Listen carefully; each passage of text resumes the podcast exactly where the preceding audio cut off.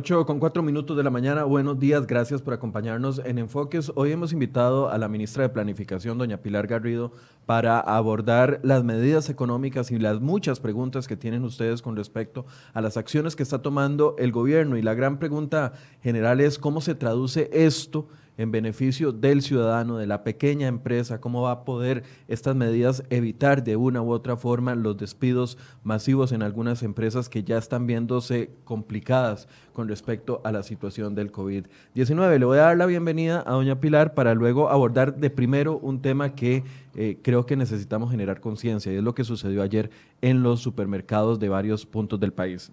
Antes de abordar este tema, le doy la bienvenida a doña Pilar Garrido. Buenos días, gracias por estar acá con nosotros. Muchas gracias por la posibilidad de dirigirme a ustedes y explicar un poco mejor las medidas que estamos tomando. Que son medidas, eh, hablábamos doña Pilar, que son medidas que se van a ir conociendo en el tiempo. No se pueden quemar, como popularmente, todos los cartuchos al mismo tiempo. La idea es que seamos lo suficientemente resilientes para poder actuar conforme vamos viendo lo que va sucediendo. Entonces hay unas primeras medidas genéricas para todos los sectores afectados y a partir de ahí empezar a medida que vamos observando que en materia de comercio, que en materia de turismo hay una afectación particularmente este, dramática. Entonces ahí es donde empezamos a actuar con medidas diferenciadas. Pero vamos, tenemos que ir como va la pandemia evolucionando y tomando las medidas a la, cada uno en su justa... Eh, disposición para poder atenderlo bien. Eh, un poco podemos utilizar el ejemplo de lo que sucedió en educación. Al, al, principio de la situación, hace ocho o nueve días, eh, no se estaban tomando las medidas tan extremas que se estaban tomando a partir del día de ayer con la suspensión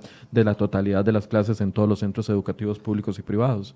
Es correcto. Primero tenemos, en el caso de las medidas económicas, es igual, un marco general de medidas que lo que pretenden es poder garantizar que haya mayor flujo de caja para las empresas y los bolsillos de las personas, de los costarricenses, y a partir de ahí también garantizar prevenir la destrucción del empleo. Las medidas adicionales las vamos a ir tomando sobre la marcha, pero sí darle la certeza a la gente que vamos a hacer todo lo que esté en nuestras manos para poder atender adecuadamente esta pandemia. Si ustedes tienen preguntas para el gobierno en la voz de doña Pilar eh, Garrido, las pueden ir haciendo. Eh, mi compañera Angie las va a ir tomando pantallazos y las vamos a ir leyendo durante la entrevista para que se puedan resolver.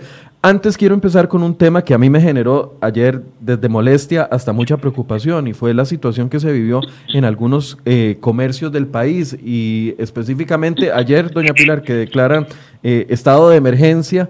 Eh, inmediatamente, horas después, eh, vemos lo que, está lo que sucedió en algunos supermercados. La gente abarrotó los supermercados, no hubo distanciamiento, por así decirlo, era imposible tener la distancia que están requiriendo. Y para hablar de este tema y cómo va a abordarlo, la Cámara de Comercio nos acompaña don Alonso Elizondo, director ejecutivo de la Cámara, que también mostraban ayer mucha preocupación, incluso un comunicado de prensa. Don Alonso, buenos días. Hola, muy buenos días, un gusto, un gusto saludarlos. ¿Cómo toman la situación que se vivió ayer en, los comercios? Ustedes hacían un llamado a las personas a comprar con conciencia eh, en vista de las circunstancias. Eh, ¿Es complicado lo que se está viviendo? Sí, efectivamente, ha sido una situación eh, poco difícil para el sector comercial, principalmente para cadenas de, mercados. ha costado un poco mantener, digamos, a nuestros clientes con ecuanimidad, ¿verdad? Eh, para eso eh, nos hemos organizado en la Cámara con las distintas cadenas de supermercados para establecer algunas medidas que yo llamaría de autorregulación. Eh, por ejemplo, limitar el aforo a los centros, a, a los puntos de venta. ¿A qué me refiero? Si hay cierta capacidad ya estimada de personas que se pueden atender a la vez, bueno, reducir esto en, un porcentaje. Cada cadena tiene sus propias políticas eh, para que no tengamos dentro del supermercado una aglomeración de personas. Si esto fuera un restaurante es muy sencillo, ¿verdad? Si usted tiene 100 sillas, pues utiliza 50. En un supermercado es un poco más distinto, pero eh, digamos, la, la medida es muy similar a esa y es una autorregulación que el sector quiere hacer. Quiero hacerle la pregunta directa. ¿Hay riesgo de desabastecimiento? Porque lo que veíamos ayer, como las imágenes lo muestran, en algunos productos completamente agotados, eh, la gente ha tomado esto como, eh, una alarma importante y veíamos que, por ejemplo, desde papel higiénico hasta los productos obvios como el alcohol, etcétera, etcétera, eh, ya no se ven en los estantes. Eh, para tranquilidad de las personas, ¿cómo funciona el sistema de abastecimiento? ¿Y existe un riesgo real o esto es una acción eh, simple y sencillamente que estamos tomando desde el miedo y no desde la prevención? Esto es completamente irracional. No, no hay un riesgo de, desabastecimiento. Eh, sí, evidentemente tiene un impacto en la cadena de abastecimiento, tiene un impacto en los inventarios que manejan eh, los puntos de venta, sí, mm. pero un riesgo de, desabastecimiento no, no hay tal, ¿verdad? Sí, sí podemos hablar de productos específicos que requieren por su cadena de suministro, por su cadena de abasto, tienen condiciones especiales, ¿verdad? Que tenemos que estar muy claros cómo funcionan antes de tomar decisiones, por ejemplo, de regular su precio. Hay que tener algunas, algunas decisiones ahí claras de cómo funcionan sus materias primas, si son locales, si son importadas, si el producto ya final es importado o no, se ha encarecido la cadena logística de ese producto o no, se ha encarecido la materia prima, sí o no. Hay que tomar algunas eh, previsiones antes de tomar medidas extremas como regular precios. Pero en el caso específico de lo, de lo que se autorregula un supermercado tiene que ver con la cantidad de personas que entran a la vez y con la cantidad de esos productos sensibles o esas categorías sensibles, más bien que eh, eh, se van a restringir o ya se está haciendo incluso eh, por cantidad, por compra, ¿verdad? Tres cosas, seis productos, etcétera. Esa es la forma que estamos eh, tratando de colaborar con esta situación. Pero productos específicos, bueno, sabemos que el alcohol en gel ya se había agotado en algunas situaciones. Doña Pilar, ¿puede eh, abordar desde el momento en que quiera? Las toallitas desinfectantes, ¿verdad? Ese tipo de cosas que también hemos observado algún alguna eh, faltante en el, en el suministro, ¿verdad? Eso era lo, lo, que teníamos noticia, pero ayer veíamos, por ejemplo, eh, estantes de papel higiénico vacíos y uno no se explica el por qué eh, eh, está sucediendo eso, o estantes de arroz vacío que, genera de, algún tipo de preocupación. En esos productos específicos que no están dentro de los productos de limpieza, hay garantía de que vamos a tener en las góndolas de los supermercados durante los próximos días y no hay que ir a correr y vaciarlas entre, en estos días. Sí, la garantía está, incluso eh, lo, vimos ayer con el comunicado de algunas ya empresas o algunas organizaciones hablando del abasto, sin embargo estos son picos de demanda completamente inesperados que suceden en un día que era considerado como típico y de repente tenemos un pico atípico de ventas que genera que las góndolas eh, se vean como, como se vieron el día de ayer. Ok. Eh, doña Pilar, nos preguntan que si eh, se va a tomar alguna otra medida con respecto a los supermercados en vista de que eh, algunas personas no están respetando la afluencia a los supermercados, van incluso con familias. Ayer yo veía gente con niños, con adultos mayores, que se ha recomendado que no estén en las calles.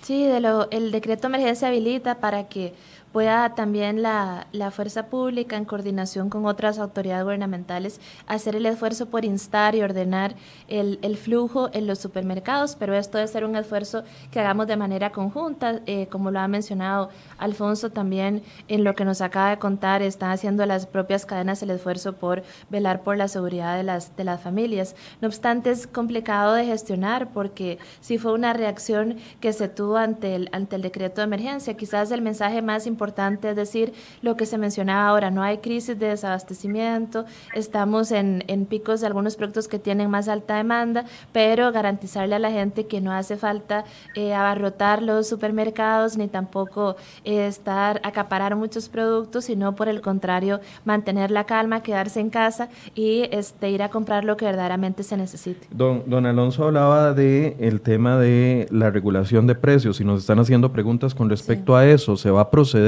en algunos productos específicos o no? ¿Cómo va avanzando esa idea que ya ustedes la anunciaron como una idea, pero no la han especificado? En este momento el MEIC está haciendo análisis para valorar si efectivamente esto se debe a un, a un pico de demanda que no está afectando, eh, no está presionando tanto en temas de sobreprecio o si es un tema de especulación y acaparamiento. La medida que sí se ha empezado a aplicar es de manera conjunta también decirle a las personas que no pueden llenar de 35 productos de toallitas o 35 alcoholes en gel, sino también tratar de poder limitar el número que tiene la gente derecho, esos productos de primera necesidad sanitaria. Y el otro tema que también estamos muy vigilantes y que si fuese necesario, efectivamente sí estaríamos interviniendo precios. Por ahora es una medida que está sobre la mesa, pero que no hemos ejecutado en el sentido de valorar que también sea una medida coordinada y que las propias cadenas puedan hacerle frente eh, con responsabilidad. Don Alonso, usted decía que tenía una preocupación con respecto al tema de la regulación de precios. Sí, yo, yo creo que este es un tema, una medida extrema que la ley faculta al Ministerio de Economía efectivamente a tomar medidas de este tipo eh, en casos excepcionales y extremos. Eh, aquí lo importante es entender cómo, funciona, que el Ministerio y que todos entendamos cómo puede funcionar esa, esa cadena de suministros y de abasto de estos productos, ¿verdad?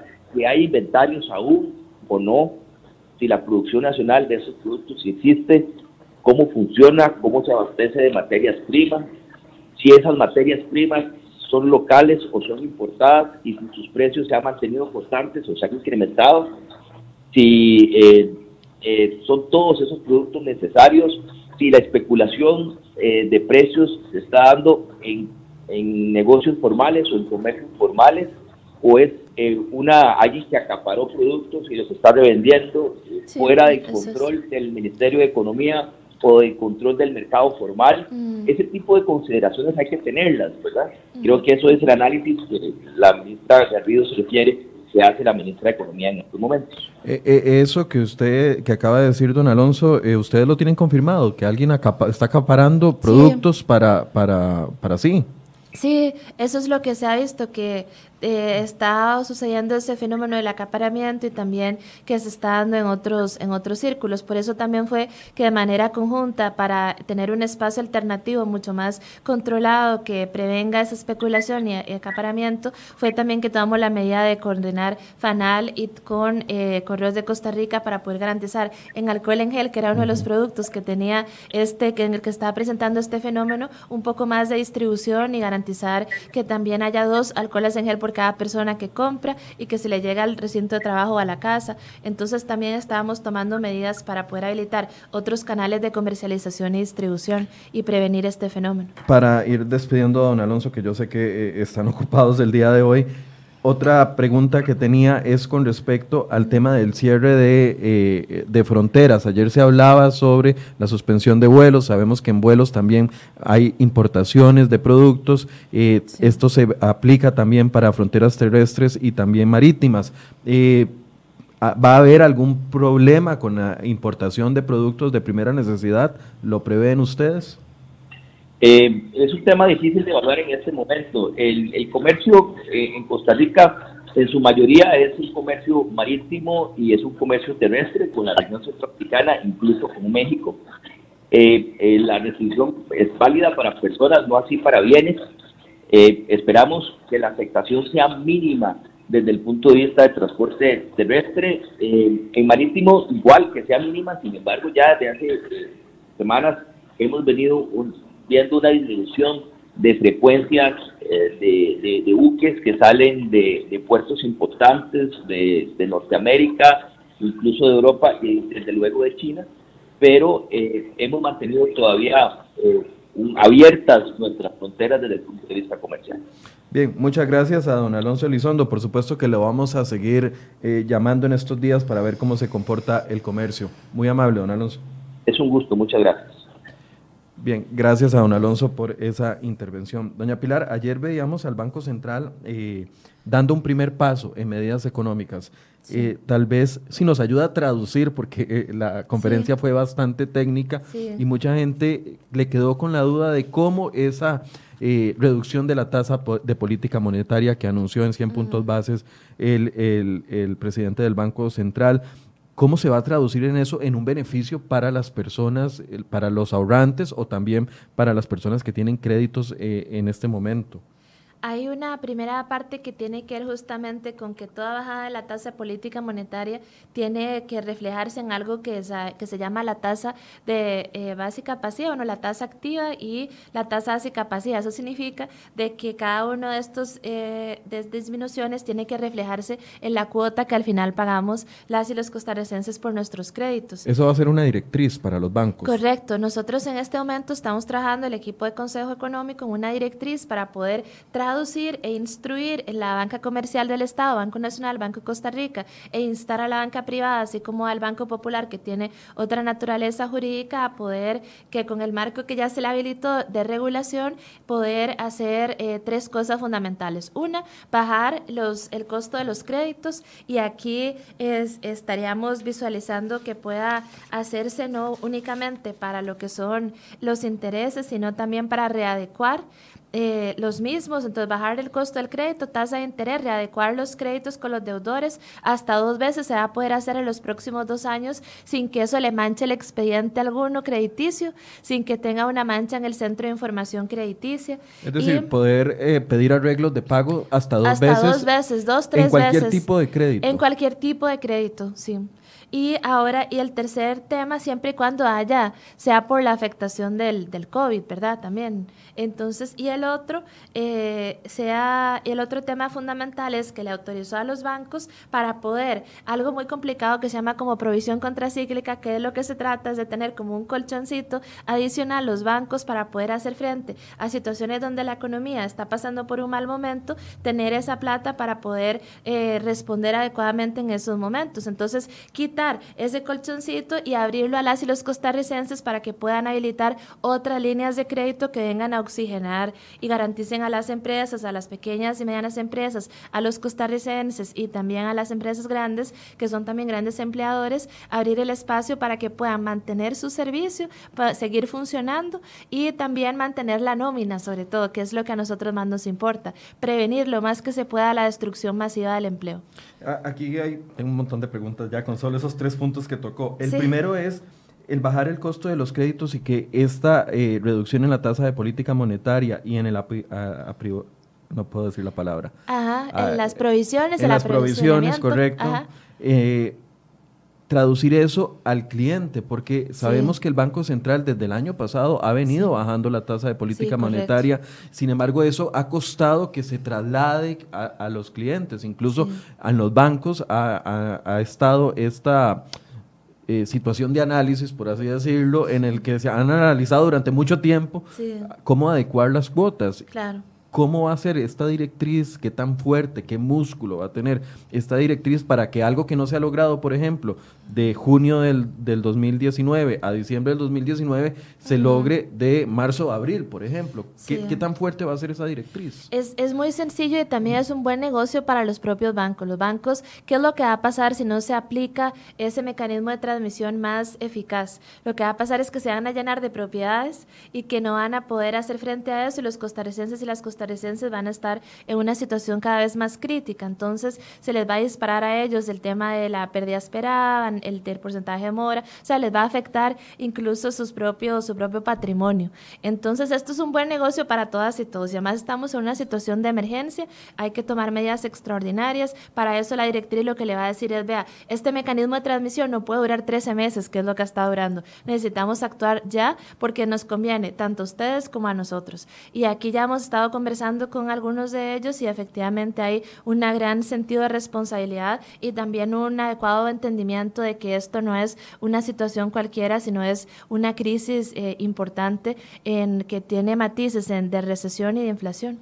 Es decir, en, esperarían que no tarde los 13 meses que ha tardado. Yo fui muy positivo, dije 6, pero usted me, me, me apuntala el dato. 13 meses traduciéndose las reducciones del Banco Central a las tasas que finalmente los usuarios pagamos por nuestros créditos. Y también porque hay, eso se acompañó de medidas regulatorias. Entonces, no es solamente la bajada de la tasa y de otros, otros incentivos monetarios para bajar las tasas de interés, sino que se acompaña de regulación, de la, de la relajación de regulación que se llama complicado prudencial, pero de lo que se trata es de poder adecuar, generar espacio en la regulación para que los bancos readecúen los créditos y también para que haya espacio para que los colchonecitos que tienen los bancos los puedan sacar y poner a disposición y afrontar entonces el sistema financiero con la gente la crisis eh, por, por, motivo de la pandemia. ¿Esto aplicaría para todos los, los ciudadanos o solo para ciudadanos afectados directamente, demostrado? Afectación directa por la pandemia. No sé,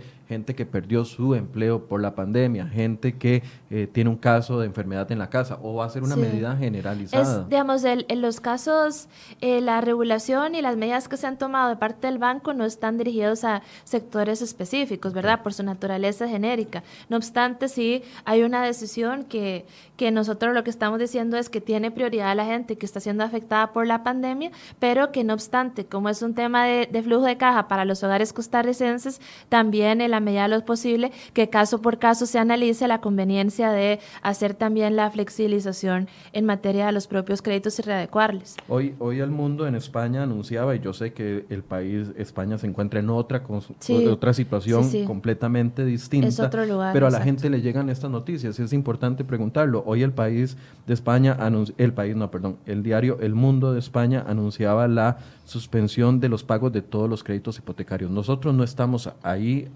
o, esa medida se está valorando para más adelante. Sí, ninguna medida está fuera de la mesa.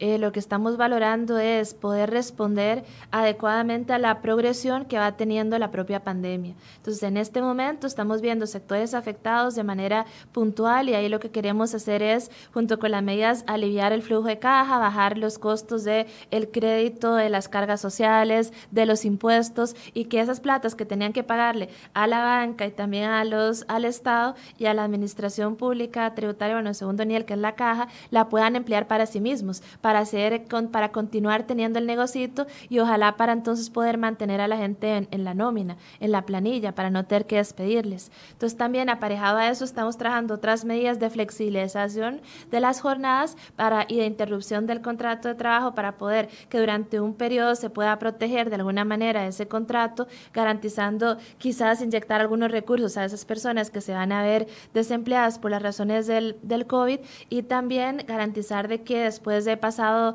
este, este trago amargo puedan también reintegrarse a su lugar de trabajo. Todas estas medidas están en este momento sobre la mesa. Otra, otros temas, como por ejemplo hipotecas, se va a abrir la puerta también en la directriz, pero estamos haciendo eh, la precisión de que en materia de hipotecas también se haga el análisis adecuado por parte de los bancos porque tampoco queremos ocasionar un problema en el sistema financiero que endurezca y agrave la situación de, las, de la situación económica por concepto de la pandemia.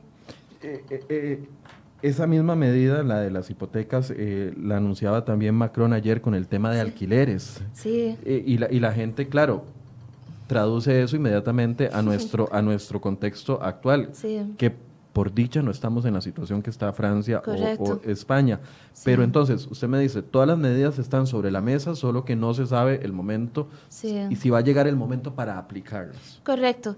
Este, vamos en una lógica de profunda responsabilidad. Recordemos que, a diferencia de algunos de estos países europeos, Costa Rica no tiene tan disponible la herramienta fiscal.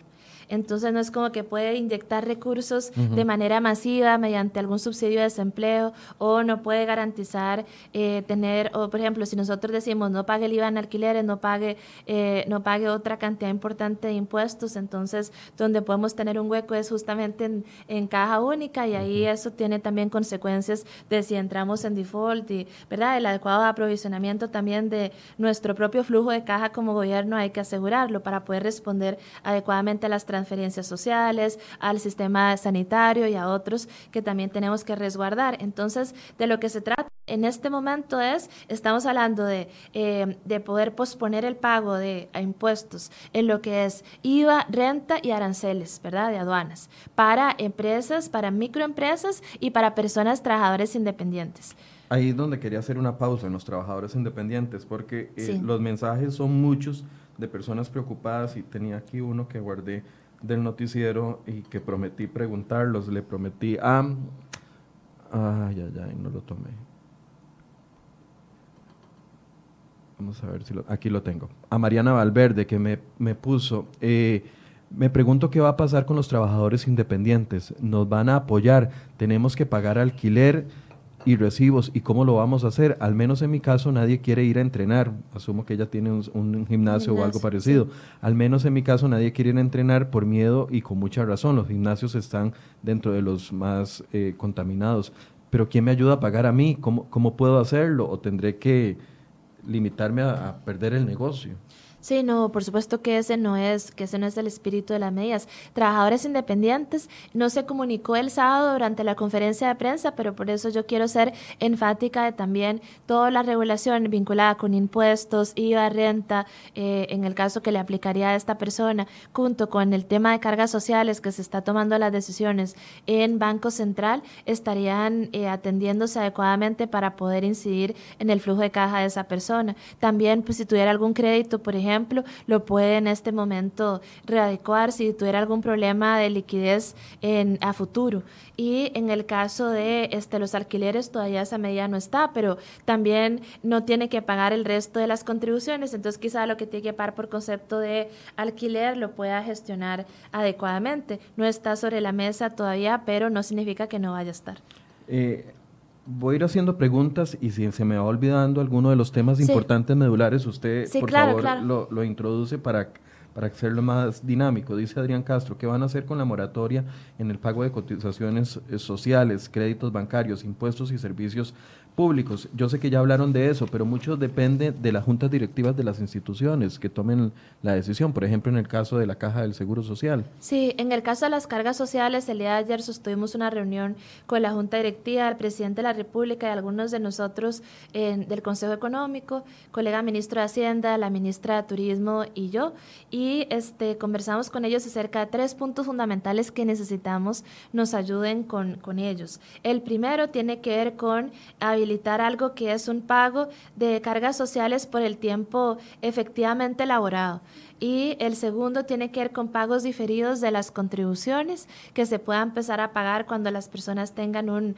un mayor eh, flujo de caja y el tercero tiene que ver también con hacer cargas sociales a la medida de las personas trabajadoras independientes que en este momento tienen que hacer frente como empleado y también como empleador. Entonces de lo que se trata es de poder ajustar, ajustar esos. También ellos han, nos comunicaron que han tomado otras medidas también que se trata de no cerrarle el negocio a nadie por cuanto para por temas de que si no está pagando en este momento eh, o ha incumplido con el, los pagos o los acuerdos de pago que han gestionado para temas de cargas sociales, entonces también esa es otra medida de suspender los cierres de negocios por concepto de, de estos. Quiero hacer una pausa en la primera que usted mencionó porque ¿Ah, dijo, dijo que eh, pago por tiempo efectivamente elaborado. Eso quiere decir que un patrono, eh, por una situación especial, podría decir, a partir de hoy usted no me trabaja las ocho horas diarias, sino le tengo que reducir el turno a cuatro horas, por ejemplo. Es, es que esta medida, yo te estoy hablando de las cargas,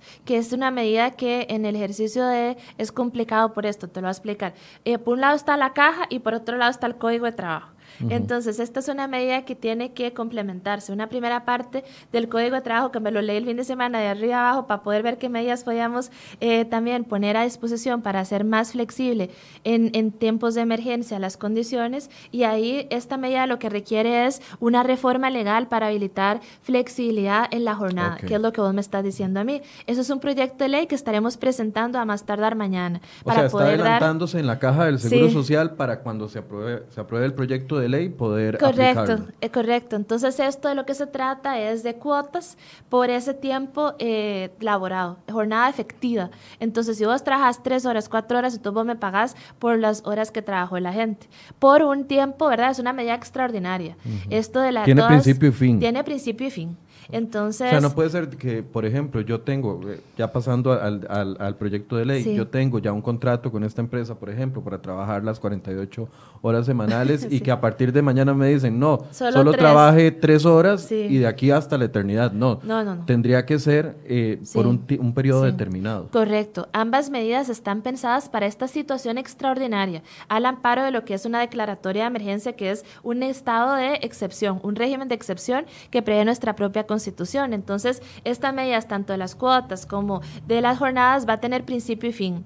Por, mientras hacemos, eh, resolvemos temas de naturaleza más estructural, que también hay que hacerlo, pero en este momento estamos concentrados en cargas y cuotas a la medida de la jornada realmente eh, trabajada, la jornada efectiva, como se le denomina, pagos diferidos en las contribuciones sociales y eh, cotizaciones diferenciadas para patronos, para personas trabajadoras independientes.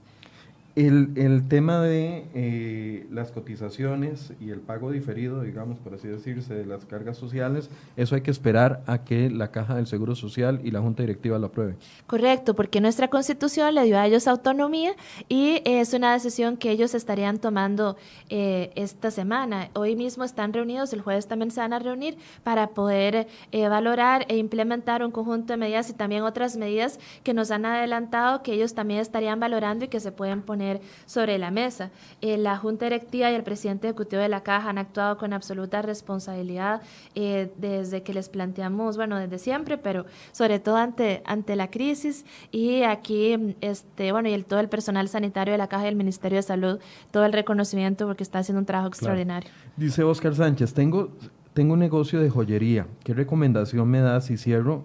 Si cierro o si procedo a cerrar el negocio, mis empleados ya gastaron todas las vacaciones y quieren seguir trabajando, pero no quiero exponerlos. De igual manera, la gente no va a ir a consumir. ¿Qué se puede hacer en estos casos? No sé si usted tendrá la respuesta para eso. Bueno, es una decisión muy personal, pero mi recomendación sería que, eh, que, pueda, que pueda mantenerse eh, operando, aunque quizás el flujo no sea tan alto, siempre puede haber alguien que acuda a su lugar de negocios y siempre y cuando observe todos los protocolos de lavado de manos, de no saludarse por ahora, solo como de lejos o con estos saludos más orientales y que puedan tener alcohol en gel y demás provisiones, no hay ningún problema. También que guarden las distancias. Lo que pueda hacer también es turnar los equipos, ¿verdad? Para que puedan estar así. Si ya tuviera algún problema de liquidez, entonces ahí sí la recomendación sería que, este, que se acoja a nuestras, alguna de nuestras medidas y que pueda entonces a esa persona le beneficia todo el tema de que ya no tiene que hacer frente al pago tributario y también eh, puede readecuar sus créditos y también le hace, le aplica temas de cargas sociales. Entonces, y mientras espera la medida de la flexibilidad de la jornada que le puede habilitar a otros arreglos en caso de tener problemas de liquidez con sus propios empleados. De lo que se trata y, y de verdad que le felicito es que observe una preocupación por resguardar el trabajo de ellos y también por su salud.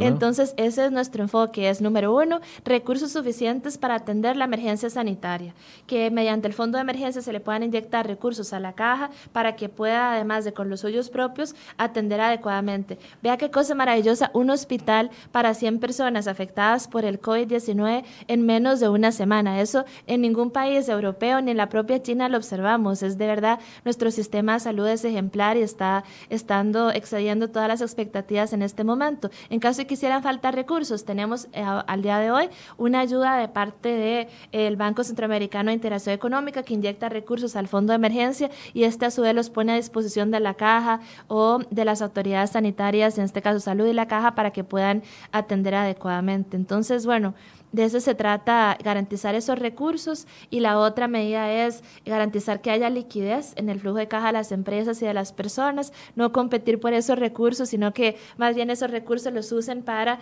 poder eh, garantizar la continuidad de, su negocio y también para no despedir las personas. Sobre todo eso es fundamental, prevenir la destrucción masiva del trabajo. sobre ese mismo tema, Steph Vargas nos pregunta, los patronos que nos están mandando para la casa porque les cerraron el negocio o porque tienen o porque no tienen para qué pagar, vamos a ver, porque le cerraron el negocio, tienen que pagarle a los empleados. Sí, sí, sí, sí.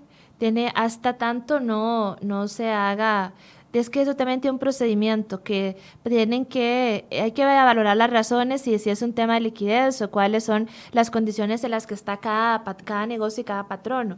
Le tienen que pagar el salario porque no ha habido una interrupción en su contrato laboral. Ahora, si ya se acogen a la interrupción, suspensión temporal del contrato de trabajo, entonces sí operan condiciones distintas. Pero, al día de hoy, para el día de hoy hay que esperar la ley o en, en su defecto que el Ministerio de Trabajo autorice por la administrativa esa suspensión. Lo que pasa es que lo que estamos tratando de hacer es más bien contener esas suspensiones porque son un poco inflexibles y abrir más bien el espacio dentro del Código de Trabajo con esta nueva ley que estaríamos presentando mañana para poder tener suficientemente flexibilidad para garantizar de que no se despidan las personas y que por lo menos estas personas perciban recursos suficientes para hacer frente a sus necesidades.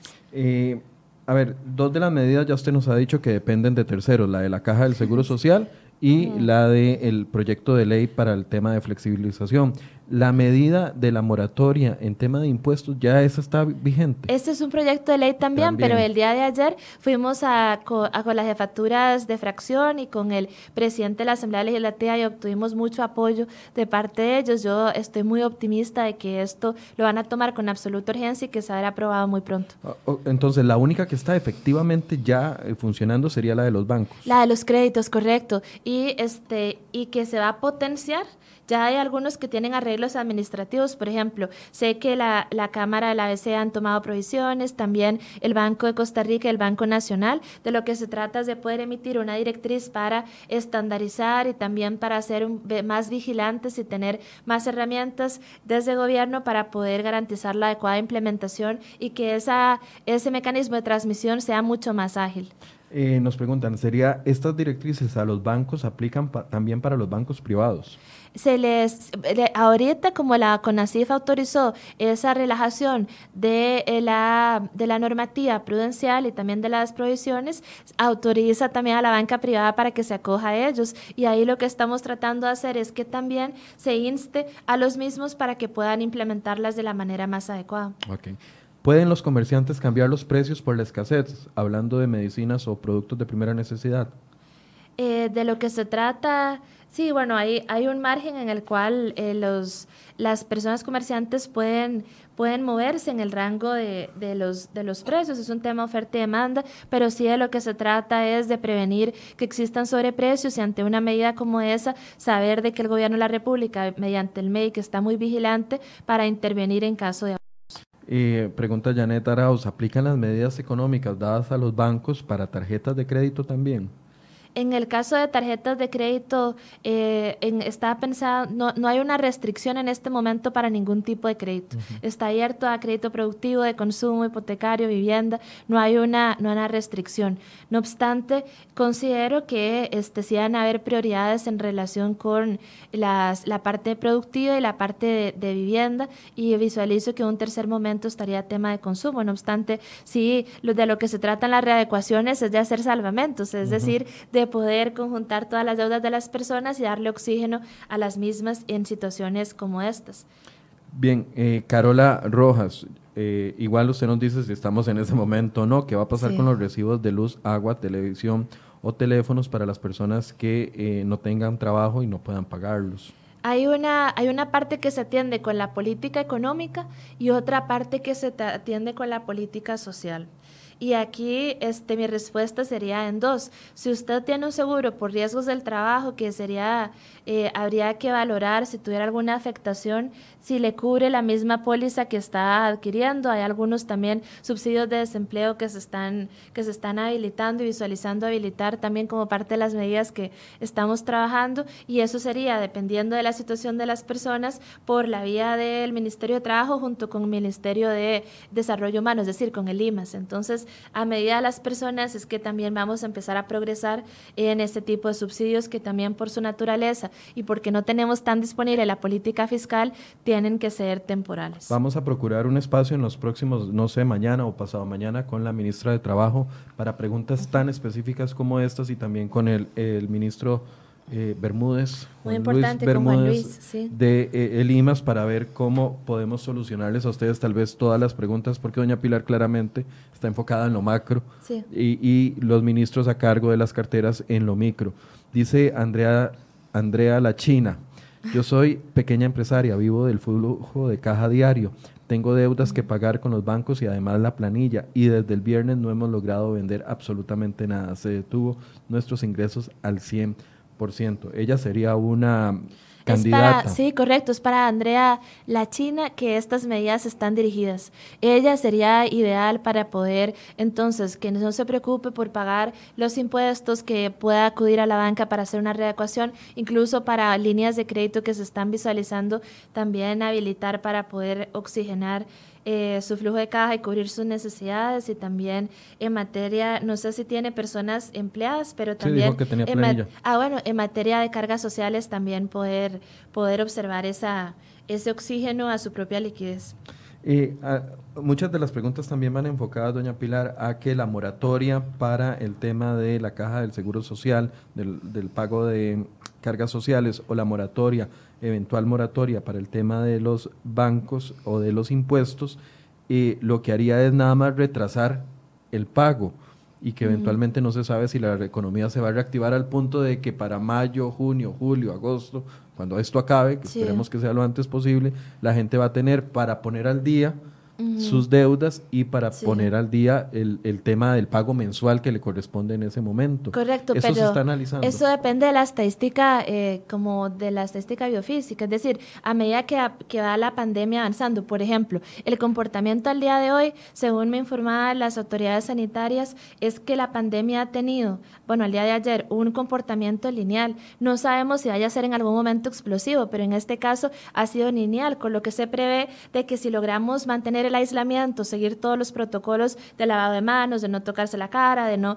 saludarse, de mantener distancia y demás, es posible lograr contener, contener la pandemia y también contener los efectos económicos para evitar que sea un tema permanente. Entonces, a la luz de esa información científica, tomamos las medidas que son temporales. Si vamos viendo que hay una afectación mucho más profunda, por supuesto que se tomarán otras medidas, pero tenemos que ir, y aquí sí pide a la gente, por favor, paciencia y también entiendo que es una situación muy complicada para nosotros también, para las personas también, pero que vamos a la medida que va diciendo eh, la situación de la salud.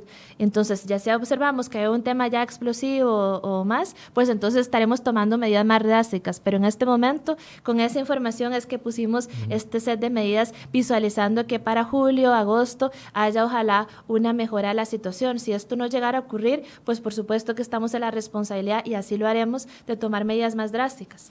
Eh, eh, eh, ese punto es importante porque claramente muchos nos hemos preocupado que en cuestión de 12 días pasamos de cero casos a 41 según el corte de ayer. Hoy tendremos un nuevo dato a las 12 con 30 en la conferencia de prensa pero para ustedes todavía se mantiene en lineal aunque haya un crecimiento en, e, este tipo. Explíquenos ese concepto para que quede redondeado. yo no soy experta en, materias de salud, pero según lo que me informaban las autoridades sanitarias, hasta ahora ha tenido, ha estado eh, relativamente la curva eh, un poco bajo control, exacto. Entonces no ha tenido picos explosivos, por ejemplo, sino ha estado en aumento y la curva ascendente. Todavía no hemos llegado a un momento donde la curva descienda y por eso fue que se tomaron las medidas más drásticas de cierre de fronteras y otros, ahí esperando contener y esperando también mitigar posibles afectaciones más profundas a la economía. Si esto, si visualizamos y nos dicen las autoridades sanitarias de que hay un, que más bien estamos en un pico, que la curva va ascendiendo muy rápidamente, que hay un tema exponencial, las medidas van a ser otras, porque lo que se trata es de ajustarse a lo que nos vaya diciendo la pandemia. Ahí es donde, es donde hay que reforzar este mensaje que ha costado tanto entre la gente, ¿verdad? Que depende de nosotros. Depende de nosotros. Depende de, los ciudadanos que, que, acatemos las medidas de que esto no se salga de control. Exacto. Aún con la preocupación que existe por los 41 casos. Y, y, ayer lo veíamos con el tema de los supermercados. O sea, e, es increíble que todavía no, no se nos haya interiorizado a cada uno que el futuro de la economía depende de las acciones que estemos tomando hoy, el futuro de la salud pública también depende de las acciones que estemos tomando el día de hoy. Sí, correcto. Es así. Eh, hay insistir mucho también en que no hay necesidad de, de ir a los supermercados y y comprar una gran cantidad de productos, de estar muy expuestos, porque esas personas que asistieron ayer de alguna manera estuvieron expuestas porque estaban muy pegadas, no estaban guardando los protocolos y, demás. No sabemos si eso se va a reflejar en 5, 10 o 15 días. Exacto, es así, porque es la curva de... Sí, exactamente, porque el tema de la incubación y la transmisión es muy fuerte. Entonces, por eso que es en su casa, si tiene que salir, salga, compre a la medida de lo que usted normalmente compra, no hay ningún problema en este momento de ninguna crisis de desabasto. Y para aquellos productos como alcoholes en gel, toallitas sanitarias, sprays y otros, está el Ministerio de Economía, Industria y Comercio siendo absolutamente vigilante para poder garantizar de que los mismos eh, no estemos ante situaciones que puedan más bien afectar el bolsillo de las personas. Marcel Cuori dice, ¿a partir de cuándo eh, podemos recurrir a los bancos y con la caja del Seguro Social, a partir de cuándo aplica? Ya se lo respondimos, pero con mucho gusto lo, lo retomamos. Sí, esta misma semana la idea es que se tomen, se tomen las decisiones de, en la caja, sea el día de hoy o sea el día jueves, que se pueden Esto tomar. podría ser más rápido por ser una junta directiva. Sí, es una medida administrativa. En el caso de los impuestos, pues puede tomar eh, una semana, dos semanas según el reglamento de la Asamblea porque es un proyecto de ley, al igual que este, en el caso de la jornada flexible del Ministerio de Trabajo y la interrupción temporal del contrato laboral. En el caso de los bancos, ya hay algunos que han tomado medidas administrativas. Yo les recomiendo acercarse eh, el, día, el día de hoy incluso y si no, esperar a la directriz que estaríamos publicando el día de mañana que ya instruye a los bancos a acatar eh, estas, estas medidas. Pero ya con lo que aprobó la CONACIF, esperemos que el mecanismo de transmisión sea suficientemente ágil para poder responder a las personas. Tal vez es importante que esperar la directriz, porque la directriz va a marcarle la cancha a los bancos. Sí, yo creo que, que sería, es mejor. Ahora, ellos ya con las con la habilitación que le dio la, la, regulación ya pueden empezar a hacerlo y ya yo sé de algunos bancos eh, del Estado y también privados que ya han estado adaptando, adoptando estas medidas eh, e incluso antes de la relajación de, de la, de la normativa, incluso antes de la bajada de los incentivos monetarios para poder bajar las tasas de interés aún más. ¿Las directrices cubren a las cooperativas? Nos pregunta una persona que tiene eh, un préstamo en una cooperativa, no en un banco. Eh, la, sí, porque la SUGEF emitió la normativa a todo el sistema financiero. La CONACIF emite a todo el sistema. Sí, al formal. Ah, no, no, a la gente, ¿verdad? A la gente que está cubierta bajo el Centro de Información Crediticia, correcto, bajo la SUGEF. Ok.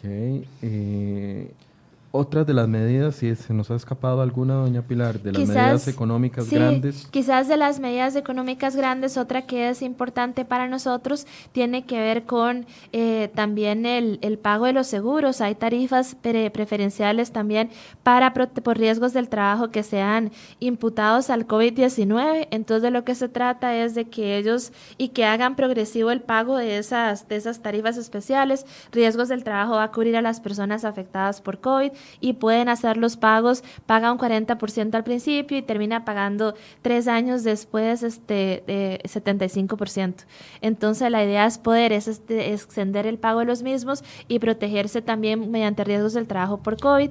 Y el otro es, bueno, ahorita la frontera va a estar cerrada por un plazo, pero a aquellas personas turistas que también nos visitan y que por alguna razón se ven expuestos a cuarentena, entonces también que él eh, tiene un seguro a la medida para poder hacer frente esa cuarentena. Las fronteras están cerradas para personas, no para productos. ¿Es eh, así? Sí, por ahora esa ha sido la, indicación. Ok, entonces digamos el abastecimiento del tráfico de comercio con los países centroamericanos o lo que ya venía en barcos hacia el país desde otras eh, naciones Sí, ahí no se prevé. entrar sin ningún tipo de problema. Correcto. Al día de hoy se prevé que no haya ninguna afectación en abastecimiento por esta razón. ¿Qué pasa con las exportaciones? Que ahí sí están muy preocupados los exportadores, no solo por la caída del tipo de cambio de dólar, sino también, y esto se traslada también al sector turismo, por la, por la falta de eh, turistas en el caso de turismo y en las exportaciones por la falta de insumos o que algunas fronteras en otras naciones donde se exporta sí está cerrado. está cerrada estos dos sectores tendrán un, un trato no quiero decir privilegiado, pero tendrán una consideración especial. Sí, correcto. En el, en, el, en el caso de la consideración especial para estos dos sectores, lo que se está haciendo es calibrando el, el impacto de la mano de, de, de CINDE, Procomer y COMEX y también en conjunto con el ministro eh, de Agricultura para poder valorar cuál ha sido el nivel de afectación a los mismos. Y este bueno, la suspensión de aranceles también les va a aplicar a ellos y las otras medidas, pero de lo que se trata también es de analizar más adecuadamente las cadenas que ellos tienen de sus productos, dónde está la afectación y cuáles deben ser las medidas a la medida. En este trabajo nos encontramos en este momento y próximamente estaremos anunciando a la medida de cada sector eh, a medidas eh, adicionales. Eso es lo que le iba a decir. ¿Cada cuánto ustedes están, el sector económico, eh, reuniéndose para tomar medidas o están en reunión permanente de acuerdo a los datos que vaya dando el Ministerio de, de Salud? Correcto. Estamos en comunicación permanente eh, por la vía virtual. También tenemos mecanismos electrónicos durante el cual nos mantenemos todo el tiempo. Nos reunimos también tomando todas las previsiones, provisiones y tomando también, respetando todos los protocolos de la salud para poder hacerlo. Por ejemplo, en el caso de las cargas sociales lo que hicimos fue reunir a aquellos sectores particularmente afectados, que son las pymes, turismo y también el sector de cultura, y analizamos qué era lo que necesitábamos que el presidente instara a la caja y a la junta directiva para poder que aprobara y llegamos al consenso de que eran esas. También estamos hablando en este momento mucho sobre jornadas flexibles y estamos hablando sobre la suspensión del contrato, que es la próxima medida que vamos a incorporar y es, es 24/7 porque así lo amerita. Estamos tratando de hacerlo todo virtual para también observar nosotros mismos y los protocolos, pero sí que nos reunimos. Nos reunimos, la semana pasada nos reunimos eh, casi que cuatro días a la semana y también estuvimos juntos sábado, domingo trabajando porque eso, eso merece el país, ¿verdad? Que estemos siempre dispuestos a atender adecuadamente. Precisamente sobre el ambiente que hay en la Asamblea Legislativa tenemos en línea a la diputada Silvia Hernández, quien... Eh, nos va a dar su opinión con respecto a las medidas económicas, cómo las valora hasta el momento y puede interactuar con la ministra. Doña Silvia, buenos días. Sí, muy buenos días, Michael, y un saludo a la ministra de Planificación, doña Pilar. Igualmente, doña Silvia, que esté muy bien. Gracias, y a quienes nos escuchan. ¿Está aislada, doña Silvia? ¿Perdón? ¿Está aislada? Estoy en la casa exactamente como medida de prevención por haber eh, ingresado por un aeropuerto hace unos días atrás, pero eh, gracias a esta tecnología y además para el llamado estamos participando virtualmente. Correcto. Y yo quisiera, Michael, aprovechar para casualmente, en una primera instancia, referirme a eso. Con el tema de esta pandemia mundial, ciertamente lo más importante es en este momento atender lo urgente. Y ahí estamos hablando de la prevención y la preparación para estar listos como país a la hora de enfrentar el pico que de forma natural va a tener cualquier pandemia y bueno, ya los expertos en el tema lo han explicado ampliamente, ampliamente. Yo ahí solo quisiera referirme a que esta situación puede que requiera de inversión de recursos y la declaratoria de emergencia habilita esa posibilidad. Correcto. También eh, la coordinación con todas las instituciones. Aquí hay instituciones que van a jugar y siguen jugando un rol vital en el tema de prevención y preparación para que estemos listos como país a ese pico que se podría estar llegando. Y eh, ahí, por ejemplo, el tema de la IA es vital y desde el lado de la Asamblea Legislativa, como parte de estas instituciones y de trabajo, lo primero que quiero señalar para la ciudadanía es que el día de ayer eh, se votaron una serie de mociones que inclusive llevaron reformas a, a, la forma de trabajo cotidiano, en donde la Asamblea está haciendo todo lo posible para trabajar y dar respuesta, como lo ha dicho la ministra, la gran mayoría, si no todos estos proyectos y todas estas iniciativas requieren de la discusión y aprobación de la Asamblea Legislativa. Sin eso, todo lo que está hablando doña Pilar no va a ser posible. De manera tal que estamos hablando de una asamblea que se dispuso a sesionar mañana y tarde y los fines de semana, incluido el viernes, sábado y domingo, de ser necesario ¿Por qué? Porque estamos partiendo de la posibilidad de que si llega un momento en donde el pico se hace explosivo, no se va a poder ni siquiera sesionar. Y la Asamblea está en la total disposición de darle una respuesta oportuna y rápida al país en esta situación. y desde hoy estamos empezando a ver estos proyectos.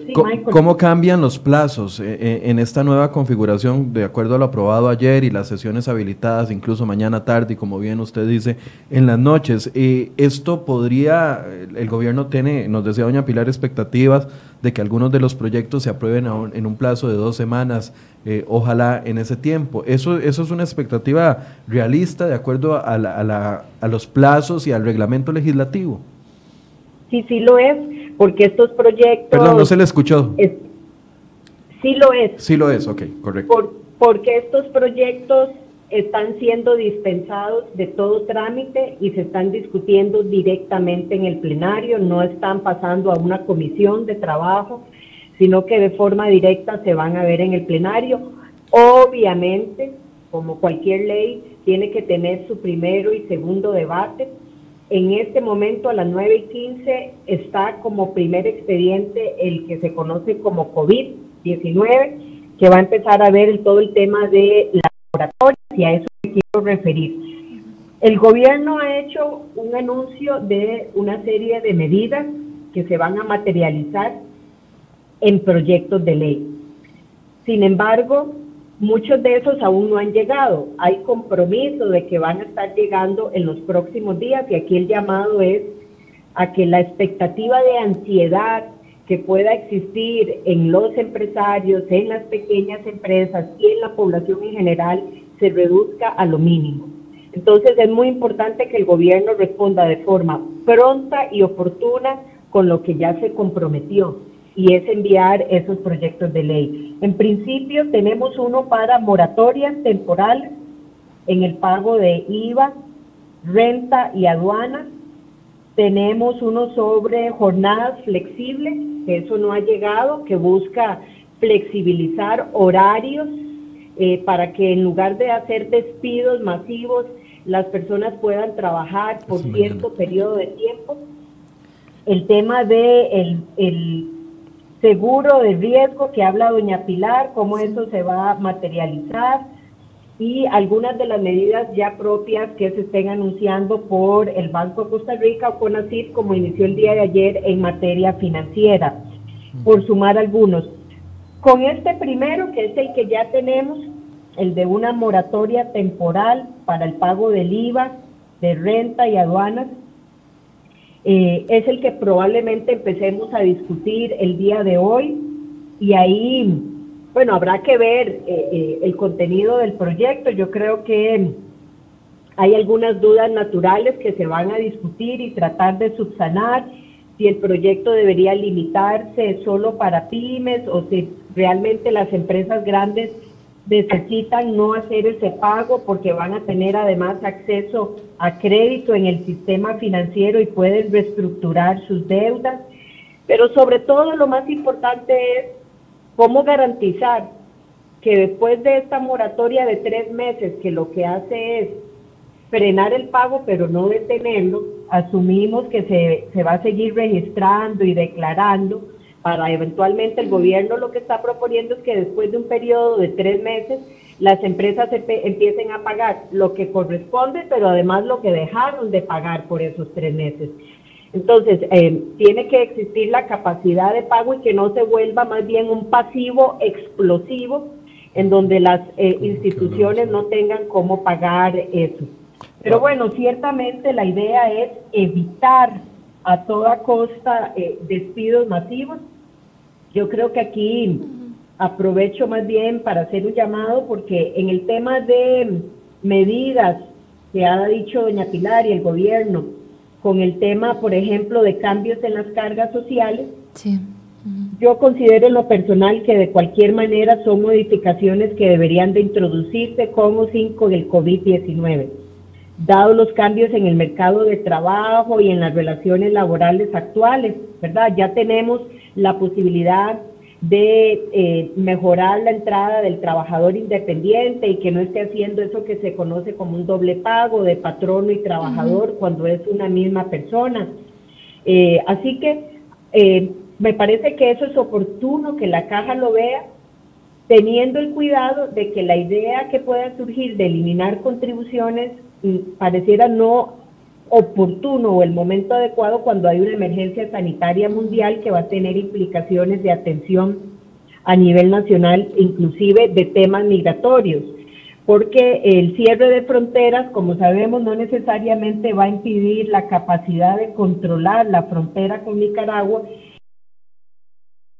de Salud que cuidar y poner atención en esa coordinación regional. Doña Silvia, eh, eh, doña Pilar quiere hacer algunos eh, comentarios a lo que usted nos está haciendo. No, yo, yo lo primero es agradecer, agradecer a a, bueno, a Silvia, a todas las, las personas jefas de fracción, a los, los, diputados por la responsabilidad que han mostrado también en este espacio. Decir que efectivamente nosotros vamos a incorporar el proyecto de ley el día de mañana, el de, sino el de que tiene que ver con la flexibilidad de la jornada laboral. En este momento se está haciendo socialización con eh, empresarios también para visualizar si efectivamente el texto es lo suficientemente o habilita resiliencia para poder responder adecuadamente a la pandemia. En el caso de, yo concuerdo con temas de cargas sociales, aquí se trataría de pagos diferidos y también se trataría de poder hacer frente a que sigan contribuyendo, pero de acuerdo a la jornada efectiva y este y las otras medidas también de patronos independientes que de lo que se trata es de poder ajustar mejor la contribución para prevenir lo que lo que señala la señora diputada que también lo hemos conversado la doble imposición. De igual manera se están haciendo todos los cálculos y también se prevé inyectar recursos por la vía del fondo de emergencia mediante instrumentos de cooperación no reembolsable para que ya tenemos el primero que es ese instrumento del BCE para poder garantizar un adecuado flujo de recursos para que pueda seguirse atendiendo la emergencia de la mejor manera y previendo estas situaciones también. Con, con respecto a la, a la, duda que planteaba doña Silvia de la aclaración que naturalmente surge cuando se discute un proyecto de ley en algunos aspectos específicos. Normalmente sí. están las consultas a las instituciones, los diputados hacen consultas específicas, etcétera. En este caso, por ser una situación extraordinaria, no sé, va a estar abocado el gobierno a darle seguimiento, una, un contacto directo con los diputados si hay que emocionar para arreglar los proyectos y esto no se convierta eh, y vaya a trazar el trámite. Sí, quizás doña Silvia, que conoce mejor el procedimiento extraordinario, nos puede informar acerca de esto. De nuestra parte, decir que estamos a la disposición y el ministro de Hacienda junto con su equipo de colaboradores para poder responder adecuadamente a este proyecto que ya se empieza a discutir, que es el de moratorias en relación con la, la afectación y conveniencia al mismo. Doña Silvia. Sí, vamos a ver, lo que Michael pregunta es muy importante. Aunque partimos de la base, o se podría partir de la base de que estamos hablando de medidas temporales que en principio, en principio, abarcan tres meses y que no deberían de tener enormes impactos, eh, digamos, de repercusiones negativas a largo plazo, es importante que haya un acompañamiento muy fino por parte del Ministerio de Hacienda y yo diría, ¿por qué no?, del gobierno con otros actores que tienen mucho que decir y que ya se ha demostrado para que más bien no haya contradicción de discurso ni de posibles efectos. Por ejemplo, la Contraloría General de la República, en donde el gobierno, trabajando estos proyectos de ley, incorpore, por así llamarlo, a un actor que puede ayudar muy rápidamente también a revisar mucho del impacto o los posibles efectos en el largo plazo. Aquí estamos hablando, en otras palabras, de un plan escudo a una situación sin precedentes, eh, una pandemia mundial que tiene repercusiones sí o sí en el sistema de salud y en la economía en general, porque las medidas que estamos tomando como país van a conducir a una reducción de actividad económica debido al propio aislamiento que es de las medidas principales que se hacen. Eso va a hacer que baje el consumo, el consumo, las ventas, cuartos de hoteles completamente vacíos, en donde va a tener una afectación general, porque obviamente el llamado que se está haciendo es el aislamiento como medida principal. Eso va a llevar a que de todas formas se dé una reducción en la actividad económica y lo que se busca es paliar o reducir un poco sin que tenga efectos en el largo plazo. La medida de emergencia nacional suspende, por ejemplo, la aplicación de la regla fiscal de forma temporal. Eso quiere decir que eh, el gobierno puede echar más recursos, mano a más recursos sí. ante eventuales inversiones de emergencia que se requieran. ¿Verdad? Hay una serie de cambios de reglas de juego que tenemos que ser muy cuidadosos para evitar no despidos y que todas estas medidas ojalá se asocien a esa disposición por parte de las empresas, pero también a las personas hay que hablarles con la verdad. Eh, jornadas flexibles muy probablemente va a implicar que una persona ya no tenga un salario completo, sino una reducción en el salario y eso va a generar también eh, una forma de relacionamiento eh, distinto a lo que estamos acostumbrados. Aquí hay algunas cosas, ya para cerrar, que también creo eh, es valioso considerar. Por ejemplo, ¿qué pasa con adultos mayores, vulnerables, pobres, que ya viven hacinados? Ahí hay que llevar mucho la política social ¿verdad? Esto que les decía de la relación con Nicaragua, que cuando sabemos que no hay capacidad de controlar la frontera, hay otras cosas que se podrían ir valorando, no sé, si se fija algo eh, mínimo al impuesto de los combustibles, si se asignan recursos para la crisis sanitaria o económica que se pueda dar. Eh, y, y bueno, yo coincido con la ministra en que esta es una situación en la que no se puede bajar la alerta y que hay que llevar el pulso por parte del gobierno muy fino de las instituciones que puedan ir viendo medidas de financiamiento, medidas tributarias, para que realmente haya una respuesta conforme vaya escalando o eventualmente escalando esta situación. Bien, muchísimas gracias a la diputada Silvia Hernández. Vamos a habilitar eh, en los próximos días también un espacio de discusión así vía telefónica con los diferentes diputados para darle seguimiento a las iniciativas que se van a empezar a discutir en la Asamblea Legislativa. Muchas gracias, doña Silvia. Gracias. A usted, Michael, gracias y a la ministra, eh, muchas gracias y bueno, estamos trabajando en todo lo que sea posible y que Costa Rica ojalá lo pueda ver de esa forma también. Gracias, doña Silvia Hernández, jefa de fracción del Partido Liberación Nacional. Solo nos dio tiempo de llamarla a ella el día de hoy porque la ministra se tiene que retirar, pero quiero hacer algún eh, tipo de comentario con respecto a la regla quiero, fiscal. Quiero referirme a la regla fiscal. La regla fiscal efectivamente tiene dentro de nuestra ley 9635 dos condiciones para poder ser activada. Una, una declaratoria de emergencia que ya ocurrió el día de ayer al amparo de la ley 8488, que es la ley de emergencias, pero una segunda que establece que el gasto en la atención de la emergencia tiene que ser equivalente al 0,3 del Producto Interno Bruto, más o menos 200 millones de dólares. Y si no es, es el monto, entonces no se puede aplicar la regla fiscal. Eh, no se puede aplicar la regla fiscal más bien. En este momento, si usted me pregunta a mí, ¿cuánto hemos estado, si ya superamos ese umbral? La respuesta es no. En este momento todavía no hemos superado ese umbral de 200 millones de dólares en atención sanitaria. ¿Podemos llegar ahí? Sí.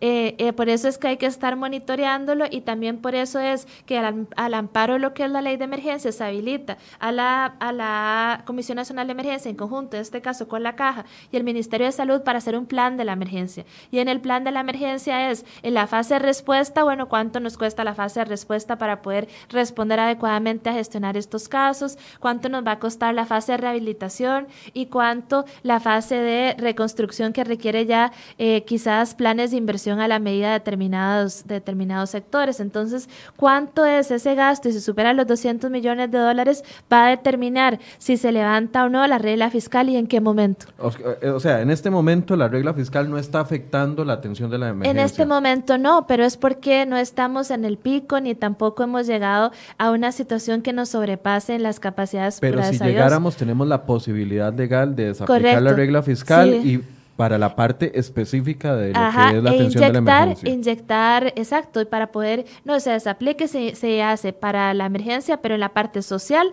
y propiamente sanitaria, que es lo que la ley habilita para poder, en, en toda emergencia, para poder inyectar recursos de gasto corriente. Bien, muchísimas gracias, doña Pilar. Le, robamos más de 10 minutos a lo, a lo, que nos habíamos pactado, pero eh, quiero que pueda tener un minuto para hacer un cierre y, y despedirse de la gente. Eh, bueno, lo primero, agradecer mucho esta posibilidad que nos da hacer hoy el día de hoy para conversar. Lo segundo, decirle a las personas, darle la absoluta certeza que el gobierno de la República está monitoreando de manera muy granular y hacer un seguimiento, haciendo un seguimiento muy fino para poder analizar y estar a la altura de la evolución de la pandemia con las medidas económicas, que efectivamente estaremos trabajando de manera muy cercana con la Asamblea Legislativa, con las juntas directivas de las instituciones autónomas y otras eh, involucradas como los bancos, tanto privados como del Estado, para poder adecuar y agilizar la implementación de estas medidas, que estamos abiertos a poder seguir aumentando y tomando decisiones a la medida que esto vaya avanzando y sobre todo pedir encarecidamente a la gente que se cuide, que se cuide a sí misma, que cuide a los demás, que nos cuidemos como sociedad. Y esto pasa por aislamiento, pasa por observar los protocolos de lavado de manos, de saludos, de no tocarse eh, la, cara, de poder cuidarnos de esa manera y también en el segundo, darle la certeza a la gente de que estamos trabajando por prevenir la destrucción masiva del empleo y por garantizar de que hayan suficientes recursos para atender la emergencia y por otro lado para aliviar la situación financiera de las empresas y de las personas. Bien, muchísimas gracias a la ministra de Planificación, doña Pilar Garrido, que nos acompañó esta mañana para hablar de este tema. Por supuesto, no descartamos que la volvamos a invitar en los próximos días conforme vaya avanzando la situación y se tengan que tomar nuevas medidas. Muchas gracias por su compañía, muy buenos días y los esperamos mañana a partir de las 8 de la mañana. Buenos días. Buenos días.